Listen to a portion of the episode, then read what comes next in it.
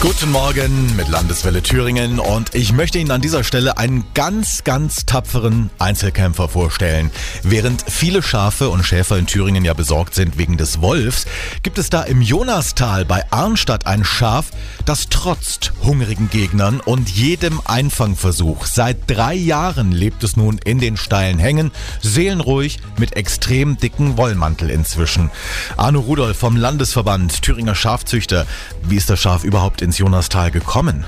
Ich weiß, dass vor drei, vier Jahren dort äh, vier, fünf herrenlose Schafe im Jonastal gewesen sind. Äh, und ich weiß, dass ich damals bei dem verantwortlichen Amtstierarzt angerufen habe, dass diese Schafe dort äh, herausgenommen werden, damit äh, die Wölfin dort nicht noch lernt, äh, Schafe dort zu reisen. Könnte ich mir vorstellen, dass da ein Schaf äh, nicht eingefangen werden konnte und dass das nachher seit dieser Zeit dort frei im Jonastal herumläuft. Und wie kann es sein, dass dieses Schaf weder zu fassen ist, noch dass es von der Wölfin oder ihren Jungen heimgesucht wird? solche Tiere verwildern nachher sehr stark und das hat nachher solche Reaktionen wie ein Reh oder ein Hirsch.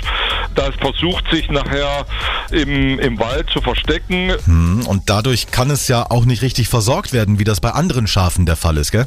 Das Problem bei solchen Tieren ist ja, ein Schaf, was Wolle trägt, muss jedes Jahr mindestens einmal geschoren werden. Und wenn das schon drei Jahre dort ist, ist es drei Jahre nicht geschoren und das ist nachher ein einziges Wollknäuel. Und äh, es könnte dann dazu kommen, dass es bald gar nicht mehr richtig sehen wird, weil die äh, Kopfbewollung dann so stark ist. Aber ich habe das Schaf noch nie gesehen, noch kein Foto, da kann ich mir jetzt kein Urteil erlauben.